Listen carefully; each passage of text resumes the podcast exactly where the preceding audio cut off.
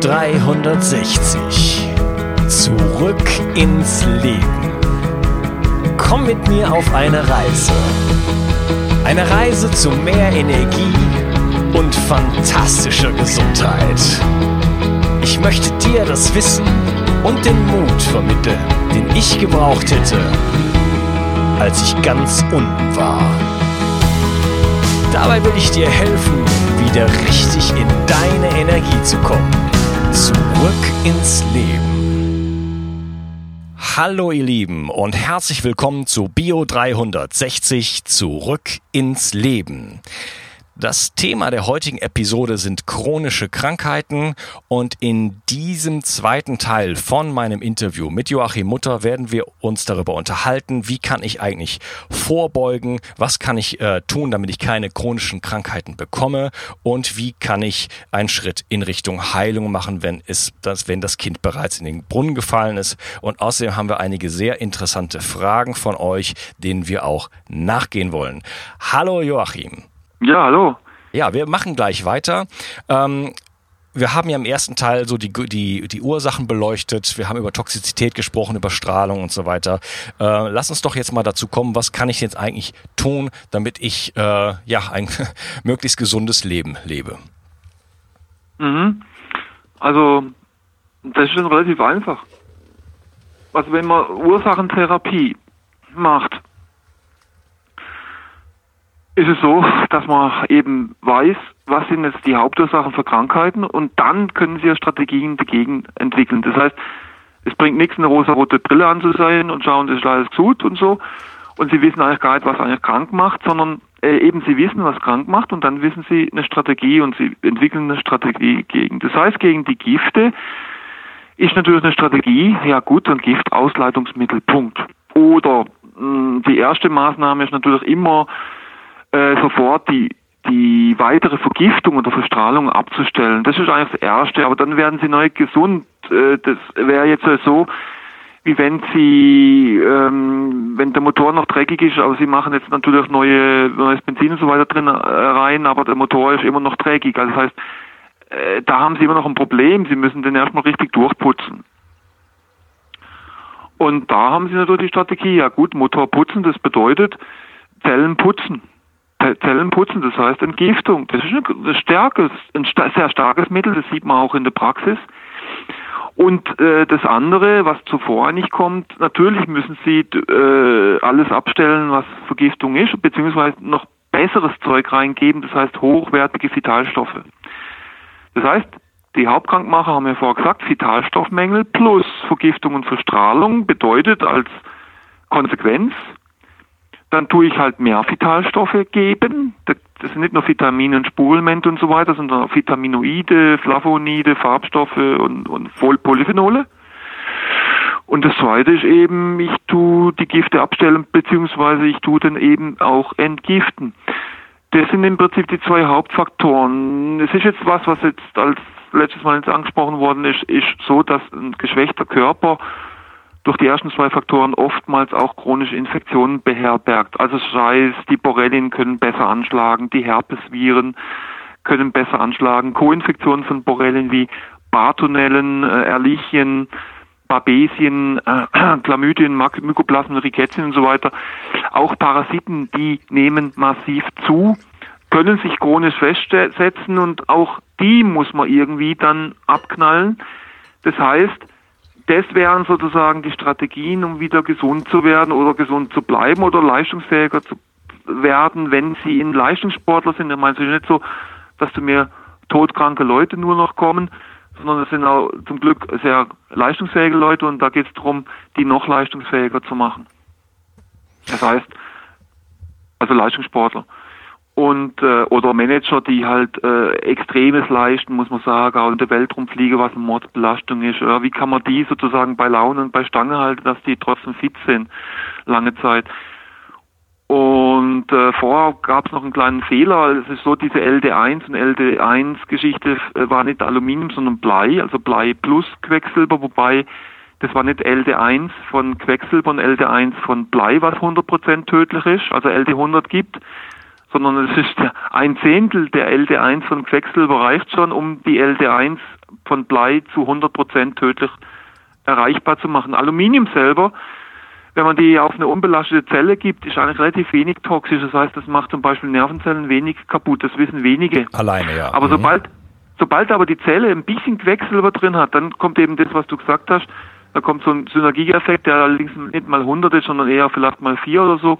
Das heißt, wenn, wenn in der Zelle irgendwie Quecksilber drin ist und kommt noch Aluminium dazu, zum Beispiel durch eine Impfung, wo meistens Aluminium drin ist, oder durch äh, nicht schlau äh, geschluckte, sagen wir mal, äh, Salz, wo Aluminium als Rieselhilfe drin ist, oder Trinkwasser, das, was Aluminium haben kann, um weil das da sozusagen zur Reinigung eingesetzt wird, äh, um, um Eiweiße zu fällen, oder eben Heilerde oder Zeolite, die dann unschlau genommen wird, nüchtern, ohne irgendwas an, an Mindeststich, also das heißt in die Magensäure reingelangt, Zeolit oder Heilerde, beziehungsweise zu, zusammen mit Fruchtsäften genannt, genommen wird oder mit Früchten, die Fruchtsäuren drin haben oder eben die Magensäure, die lösen sozusagen das Aluminium raus aus dem Oxidbindung, die eigentlich normal fest wäre. Und dann äh, äh, wird es geliert, also, die Fruchtsäuren, auch Zitronensäure, die können praktisch Aluminium nehmen und dann ins Hirn super gut transportieren. Das ist eine Ursache dafür, dass eben Aluminium mehr zunimmt. Auch durch unsere Softdrinks, die meistens Phosphorsäure und Zitronensäure, die, die nimmt dazu, auch irgendwelche Brausetabletten, immer künstliche Zitronensäure, die übrigens auch noch hergestellt wird durch Aspergillus in der Regel. Also da haben wir schon ein gewisses Problem. Also wie gesagt, Aluminium selber hat tatsächlich zugenommen und äh, Fluor spielt da auch eine Rolle oder auch die Flammschutzmittel wie zum Beispiel Brom die wiederum die Schilddrüse hemmen, weil es Jod sozusagen hemmt. Also das ist eine Sache. Aber jetzt nochmal zurück. Was tun wir, um das nicht zu kompliziert zu machen? Erstens, Ernährung. Esse so ursprünglich und natürlich und regional wie möglich. Ja.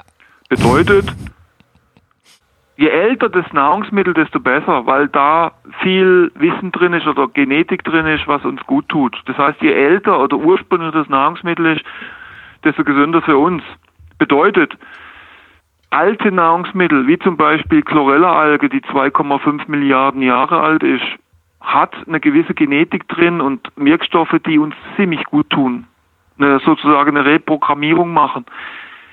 Jetzt muss man aber wissen, dass äh, äh, Chlorella-Alge ja auch ein Entgiftungsmittel ist oder andersrum, äh, ist ein Magnet für Schadstoffe. Und die meisten Chlorella-Algen auf der Welt, und da habe ich mich selber auch vergiftet, mit Blei übrigens, durch Chlorella und Spirulina auch, ähm, sind belastet. Das heißt, die sind, die können sie gar nicht mehr züchten in dieser Welt weil die so dermaßen wie Magnet die Giftstoffe aus der Umwelt anziehen, dass die im Prinzip bei dem Züchtungsprozess schon so voll sind, dass sie die eigentlich nicht mehr essen können. Sondermüll. heißt, ich kenne nur noch zwei Algen, also Chlorella-Algen auf der Welt, die im Endeffekt noch einigermaßen gut sind und noch gute Ergebnisse liefern. Und die sind ausschließlich Indoor-Chlorella.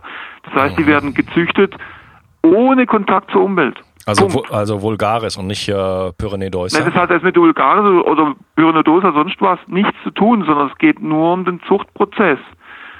Und der Zuchtprozess ist eben nicht in Kontakt mit Luft, nicht in Kontakt mit Atmosphäre, nicht in Kontakt mit Regen. Mhm. Und vor allen Dingen nicht aus China oder Japan, wo die meisten herkommen. Ja, das Oder ist Taiwan. Ja, ja gut, Ta Taiwan, ist aber, eh Taiwan ist aber eine ganz andere Qualitätsstufe als China. so. ähm, äh, pass auf, die meisten Taiwan-Chlorellas kommen aus China, nur zum Sagen. Oh. Mhm. Die liefern das rüber, zollfrei, weil die haben dann Austausch. Die Taiwan-Chlorella, Sie können es vergessen, das war vor 20, 30 Jahren okay. Die, die T, also das war damals Biorella, die war okay. Aber die sind ja mittlerweile schon lange abgewandert, weil sie gesehen haben, dass die viel zu viele Schadstoffe haben und sind rübergegangen nach Südjapan. Aber auch da ist nicht mehr gut. Also sie haben keine Chance eigentlich. Hm. Was, was wären denn die beiden äh, Chlorellas, die ich du noch Ich möchte jetzt keine kannst? Werbung für Firmen machen, aber hm. es muss Indoor-Chlorella sein und ich sage Ihnen, die Grenzwerte sind zu hoch. Das bedeutet, wenn Blei gemessen wird, dann muss es unter 0,3 ppm sein. Alles, was drüber ist, ist zu viel. Hm. Also das heißt, die Schadstoffanalysen angucken, ja. auch Arsen gilt das gleiche, Quecksilber gilt das gleiche, Aluminium, Cadmium gilt das gleiche. meistens wird Aluminium dummerweise nicht gemessen, sodass sie denken, es wäre jetzt eine gute Chlorella und trotzdem ist die voll mit Aluminium, das heißt, die muss extra gemessen werden. Das ist eines. Zweite, Spirulina empfehle ich gar nicht mehr, weil ich kenne keine einzige Spirulina, die nicht mehr voll ist mit Gift. Außerdem hat Spirulina ein Pseudovitamin B12 drin. Das heißt, es behemmt unseren Vitamin B12-Stoffwechsel. Das heißt, ich würde, ich, ich rate nicht mehr für Spirulina, ehrlich gesagt, und Afa-Alge auch nicht. Übrigens sind gar keine Algen, sind ja Cyanobakterien. Mm, ja. Da gibt es noch ein anderes Problem mit diesen Mikrozystinen, die sie nicht so ganz ausschließen können. Unter anderem auch BMAA, was unter anderem auch ALS, Alzheimer, Parkinson und so weiter macht. Also ich äh, empfehle jetzt eben Chlorella, das wäre zum Beispiel ein sehr sanftes Ausleitungsmittel.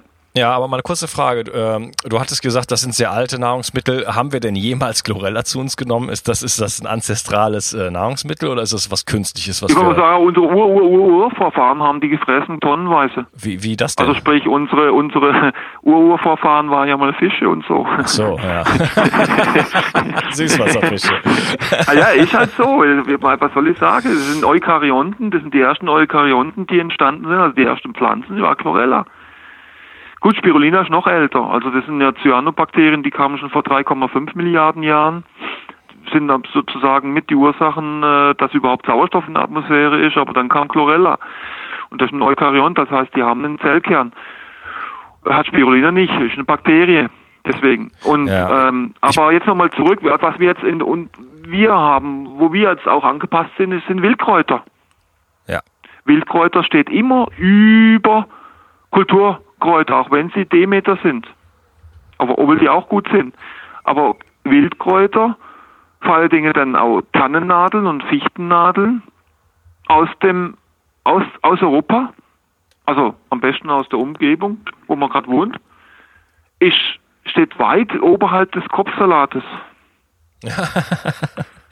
oder Gras oder oder die ganzen, also Wildkräuter, da gibt es tausend Bücher drüber, da möchte ich jetzt nicht drauf eingehen, haben wir keine Zeit, aber ich sage Ihnen, die Tannennadeln äh, oder Fichtennadeln oder auch Lärchennadeln oder auch Kiefernadeln, die stehen noch drüber. Die können Sie auch im Winter essen. Gucken Sie Hirsche oder Rehe an. Die fressen nur Tannennadeln und die überleben bei minus 40 Grad. Und wenn Sie nach Ayurveda und TCM Medizin gehen, dann sagen, würden die sagen, ja, die würden ja schon längst verfrieren, weil sie da nur Rohkost essen, aber das tun sie gerade eben nicht, komischerweise. Das heißt, die Theorie ist nett, aber die Praxis ist anders. Das ist ja das, was ich auch oft erlebt habe. Die Theorie, die Hypothesen, die können ganz nett sein und sehr klar, aber in der Praxis ist gerade das Gegenteil der Fall.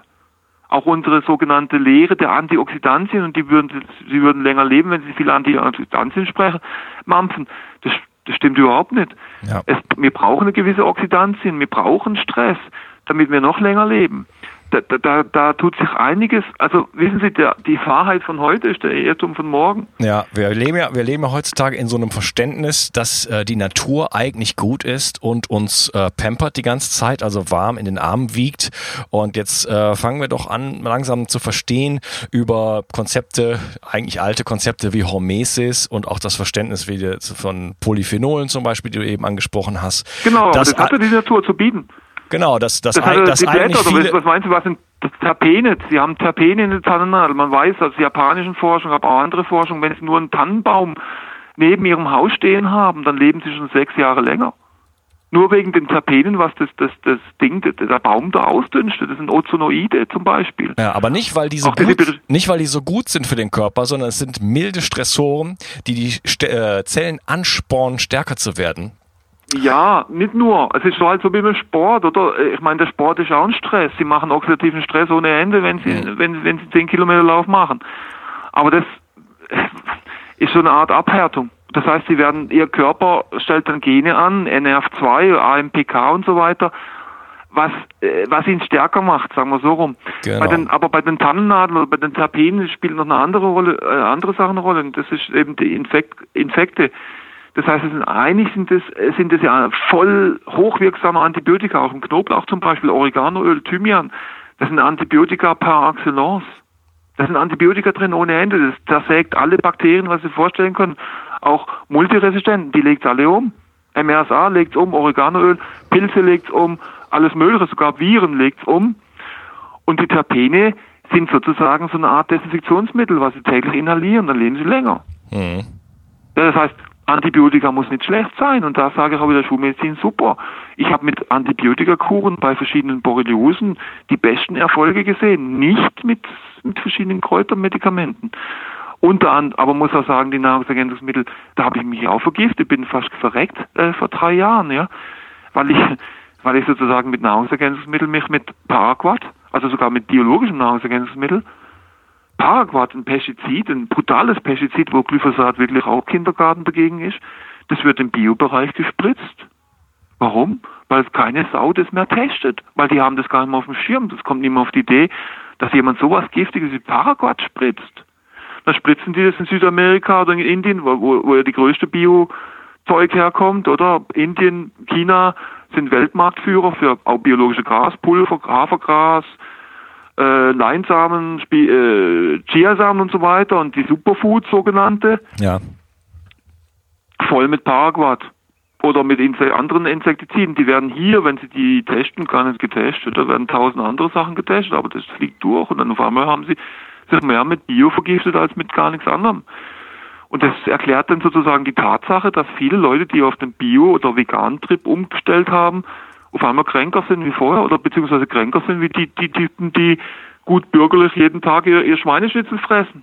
Und noch Wein dazu und Bier, die sind meistens noch besser drauf. Haben Sie das noch nie beobachtet? Ich mach mal so. Ja, habe ich, hab ich schon oft beobachtet und das liegt natürlich auch äh, so ein bisschen daran, dass äh, ja die Menschen, die krank sind, natürlich sich dann auf eine Suche begeben und dann halt alles Mögliche auch ausprobieren und äh, dann halt auch auf Abwege geraten, sage ich mal. Und da kann, da schließe ich mich selber mit ein. Äh, dann isst man halt äh, Goji-Beeren, äh, Beeren, die ja. voll sind mit Lektin, außerdem aus irgendwelchen Ländern kommen und die getrocknet sind ja, und ja, vielleicht klar. voll mit Schimmelpilzen und äh, und von mir aus Spirulina und äh, diese ganzen ganzen Superfoods und Maca und Lucuma. Oder Stevia. Stevia äh, und mhm. dann wird der Seitan-Burger gemacht, erstmal im, im Sonnenblumenkernöl und gefrittiert. Ja, ja, ja, gut. Das, Das, ist, ist, das, das ist, halt ist eine Sache und das zweite ist natürlich, dass die Leute, die halt meistens versuchen, eine gesunde Ernährung zu machen, ma- eh schon oft vorher eben schon krank waren. Genau. Ich meine, viele haben ja Erfolg damit, denen geht's besser, aber wenn man die halt dann so sieht, sind sie halt doch, sie sind zwar in, insgesamt sich selber gesehen besser geworden, aber so im Vergleich waren sie halt, weil sie vorher schwer krank waren, immer noch schlechter dran. Ja, genau. Und Da, daher, ist der, daher, ist der, daher ist der Vergleich unfair manchmal, wenn man dann die, die gesunden, die Leute, die sich in Anführungsstrichen, was auch immer das heißt, gesund ernähren, aber kränker Ja. aussehen. Das liegt daran, dass die sich nur gesund ernähren, weil sie schon krank sind und Genau, weil sie auf der heißt, Suche nach Gesundheit sind. Ja. im Endeffekt in der Wissenschaft nennt das Selektionsbias, oder?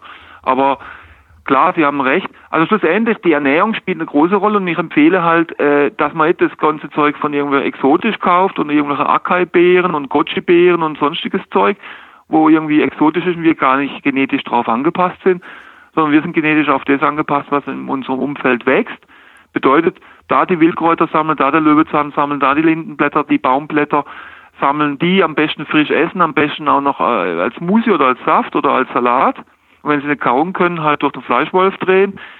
Äh, sie können Grassäfte machen, die können sie auch eingefrieren für den Winter und so. Die Pulver funktionieren in der Regel nicht. Das steht in meinen alten Büchern noch falsch. Es gibt auch neue Auflagen, wo es berichtigt ist. Dann, wir brauchen auch kein Kokosfett und kein Palmfett und kein Kakaofett. Auch Kakao kann sehr übel sein, ist immer voll mit Cadmium, auch biologisch. Dann ist aber auch voll mit Oxa- Oxalsäure. Man muss eh gucken, dass die Nahrungsmittel wenig Oxalsäure hat. Das machen auch viele falsch. Essen dann Tomaten wie die Blöden und wundern sich, warum sie zum Beispiel immer schlechter werden oder Spinat. Funktioniert auch nicht, weil die Oxalsäure muss im Körper abgebaut werden. Das ist die stärkste organische Säure, wo es gibt. Und ähm, äh, gerade wenn man vergiftet ist oder krank ist, kann man die nicht mehr gut abbauen. Das heißt, wenn man krank ist, sollte man die erstmal reduzieren. Man kann später wieder hochfahren. Kakao ist voll, auch Gott, äh, äh, äh, Cashewkerne, wo es viele essen gerne. Es sind voll daneben diese gesättigten langkettigen Fettsäuren aus Kokosfett, Palmfett, Kakaobutter und eben Macadamianüsse sind tödlich in der Regel. Also die werden ganz schlecht durch die Mitochondrien abgebaut und brauchen sehr viel Carnitin dazu, um die überhaupt abbauen zu können. Das ist natürlich auch nicht so toll. Das heißt, da auch weglassen. Dann Milchprodukte müssen wir eigentlich ganz weglassen. Auch das Milchfett ist ziemlich übel, was das betrifft, weil das eben Virennahrung ist. Und ähm, und dann hat es aber Aminosäuren auch in, in, in den Milchprodukten drin, die eben Wachstum von Viren und von Tumoren und von Fettgeweben und so weiter machen. und eben auch Arachidonsäure drin hat, was Autoimmunerkrankungen, Entzündungen macht, weil heutzutage ja viele entzündet sind chronisch, aber das hängt ja auch wieder durch die Gifte und durch die Strahlung, also Funkstrahlung ab. Und das heißt, die Ernährung spielt eine sehr, sehr große Rolle und da muss man halt das tun, was, was eben die Affen, also sagen wir mal Gorilla-Kost, dass man das macht. Allerdings nicht zu viel Früchte, weil Fructose halt auch nicht so der Hit ist. Und wir ja, muss man sagen, Mitteleuropa im Leben nicht so viel Früchte essen können und selbst ein Gorilla im Hochwald von Kenia, wie soll der da ein Kilo Banane essen? Wie soll denn das gehen?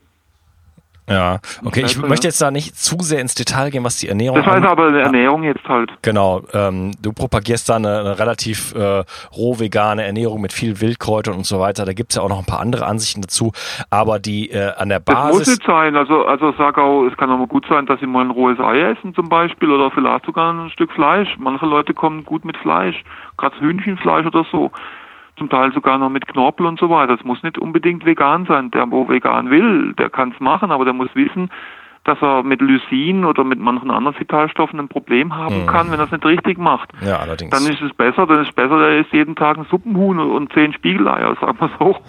Es muss auch nicht 100% roh sein. Aber natürlich sieht man jetzt, äh, wenn man zum Beispiel Hippokrates Health äh, Ernährung macht oder mit viel Grassäften und Sprossen und, und, und, und Rohkost, dass sie da natürlich die schnellsten Heilerfolge haben, ist klar. Aber das ist heutzutage natürlich für einen normalen Mensch schwierig umzusetzen. Und dann sage ich lieber, okay, dann noch ein Demeter-Huhn ab und zu mal eine der Woche, wenn das ethisch vertreten kann, dass ein Huhn abgemurkst wird, oder? Und wenn einer halt Eisenmangel hat, von mir aus sogar noch ein Steak, why not? Aber das ist halt nicht so oft. Und wenn, dann muss es wirklich Demeter oder Weide oder sonst irgendwas sein.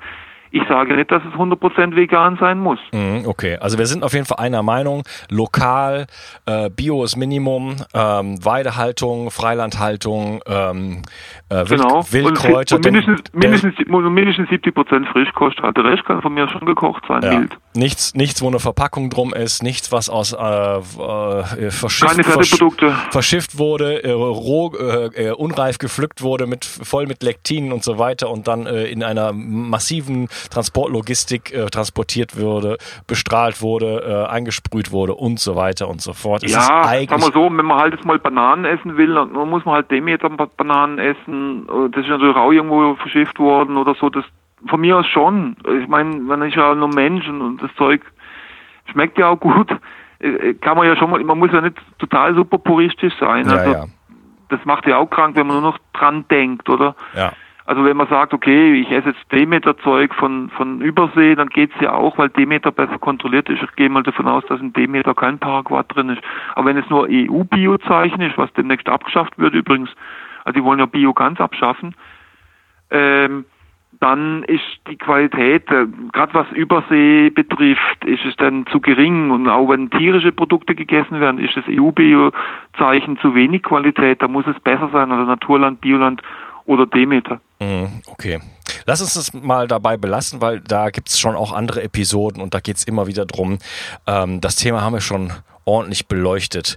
Wenn ich jetzt genau. wieder gesund werden will, und ich habe meine Ernährung, sage ich mal, so umgestellt, wie wir das gerade so ein bisschen besprochen haben. Welche Chance habe ich jetzt eigentlich? Wir haben von der äh, hohen Toxizität äh, äh geredet. Das ist ziemlich groß. Es ist einfach so, dass alleine schon mit der Ernährung eigentlich, kann man sagen, alle Typ 2 Diabetes im Endeffekt ja heilen, also zumindest mal so weit bringen können, dass sie keine Medikamente, also Antidiabetiker oder Insulin spritzen müssen. Das geht relativ schnell. Das kann innerhalb sein, innerhalb von einem, einem Monat sein, dass, dass der Diabetes normal ist. Punkt. Und das ist recht massiv. Das schafft keine Schulmedizin, nur zum Sagen. Ja. Das zweite ist, ihr hoher Blutdruck geht eigentlich in der Regel, wenn sie es so machen, äh, nach, oh, nach einem Monat, manchmal sogar schon nach zwei Wochen komplett weg, obwohl sie vielleicht vorher Jahrzehnte hohen Blutdruck hatten und fünf Medikamente dagegen geschluckt haben. Da muss ich auch warnen, wenn die Leute wie ein Metronom weiterhin ihre Blutdruckmedikamente schlucken, aber im Prinzip der Bluthochdruck eigentlich weggeht, dann geht wird er zu tief und dann fliegen sie um, dann wird ihnen schwarz vor Augen und so weiter, geht es ihnen auch schlecht. Das, da müssen sie aufpassen, das muss kontrolliert werden. Das heißt, es muss während dieser äh, Ernährungsumstellung müssen Sie ganz genau kontrollieren, auch der Blutzucker, sonst geht es schief, sonst, sonst sind Sie in Unterzucker. Weil, weil wissen Sie, wenn Sie gesund sind und Sie nehmen Blutdruckmittel, geht es einem schlecht. Ist ja klar. Oder sie haben gesunden Blutzucker und jetzt spritzen sie Insulin weiter, weil sie immer Insulin gespritzt haben. Dann sind sie im Unterzucker. Das kann tödlich sein. Das kann, das, die, diese Wirksamkeit ist ziemlich massiv, muss ich sagen. Wenn sie Untergewicht haben, werden sie zunehmen. Wenn sie Übergewicht haben, werden sie abnehmen. Gut, das ist jetzt harmlos. Wenn sie Autoimmunerkrankungen haben, kann es besser sein. Es ist aber so, viele Leute haben noch Amalgam und so weiter im Mund oder Amalgamsplitter, das wissen sie gar nicht, oder andere Gold oder tote Zähne und so weiter. Die müssen halt auch irgendwie diagnostiziert werden, rausgemacht werden. Also gerade bei neurologischen Krankheiten reicht die Ernährung in der Regel nicht. Das heißt, da müssen sie noch weitergehen. Ja, und da werfe ich, da werf ich, da werf ich gleich mal eine Community-Frage mit ein, denn da fragt der Martin, wo der Zusammenhang ist zwischen Schwermetallen und Autoimmunkrankheiten. Das ist relativ einfach das äh, Bundesministerium für Technologie und, und, Forschung hat schon 1995 eine große Pressemitteilung gemacht. Äh, Forschungserfolg, wir haben rausgekriegt, wie Autoimmunerkrankungen entstehen. Punkt. Wir haben 13 Millionen D-Mark in eine Forschungsförderung gemacht. Professor Gleichmann Code, Universität Düsseldorf und so weiter, Bochum. Und die haben in mehreren Projekten festgestellt, wie Autoimmunerkrankungen entstehen. Das war schon in den 90er Jahren, nur zum Sagen. Und da haben sie festgestellt, ja, wir nehmen Ratten oder Mäuse und geben denen niedrige Mengen an Quecksilber und zwar so, dass die nicht gerade sterben. Also das heißt eigentlich so, wie es der Mensch heutzutage kriegt. Also die sterben halt nicht, aber die haben halt eine gewisse Menge an Quecksilber. Und dieses Quecksilber ist ja das stärkste, äh, stärker wie Arsen, stärker wie Blei, stärker wie alles andere, kann man sagen. Äh, hat eine Anziehungskraft an Proteine, vor allen Dingen an Enzyme.